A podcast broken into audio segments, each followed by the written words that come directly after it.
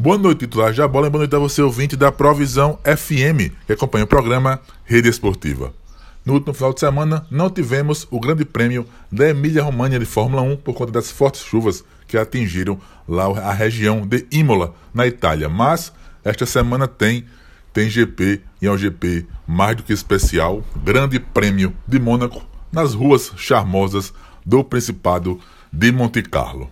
Lá em Mônaco, o rei é brasileiro. Afinal de contas, o Ayrton Senna venceu seis vezes e é o maior vencedor do GP de Mônaco. Ele venceu em 87 de Lotus Honda, de 89 a 92 de McLaren Honda e 93 de McLaren Ford. Os outros dois maiores vencedores do GP de Mônaco são Michael Schumacher e Gran Hill. Cada um tem cinco vitórias lá em Mônaco. Então, GP charmoso, muito aguardado por todos os fãs da velocidade da Fórmula 1 e que o maior vencedor é o Ayrton Senna, o três vezes campeão mundial de Fórmula 1, o Ayrton Senna. Prova disputada em 78 voltas pelos quase 3.400 metros do circuito de rua. Hoje, sexta-feira, treino livre, treino livre 1. O mais rápido foi o Carlos Sainz Júnior da Ferrari. Em segundo, o Fernando Alonso da Aston Martin, dobradinha espanhola, né, nesse primeiro treino livre. E o terceiro foi o Lewis Hamilton da Mercedes. No segundo treino livre mais rápido foi o Max Verstappen da Red Bull, com Leclerc da Ferrari em segundo e o Sainz também da Ferrari em terceiro lugar. Bem, o Sainz acabou batendo no final do segundo treino livre e aí danificou a sua Ferrari.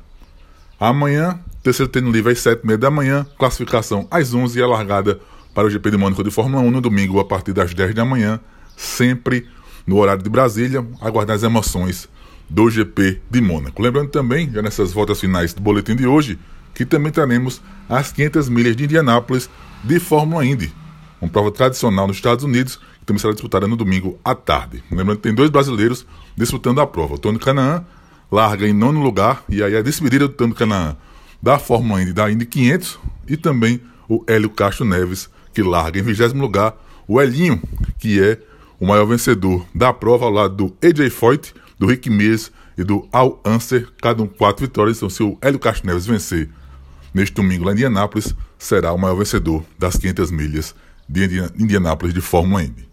Então, um abraço a todos e até a próxima curva. Carlos é Cooper, titular da bola, Provisão FM, a casa da Fórmula 1, no interior de Pernambuco.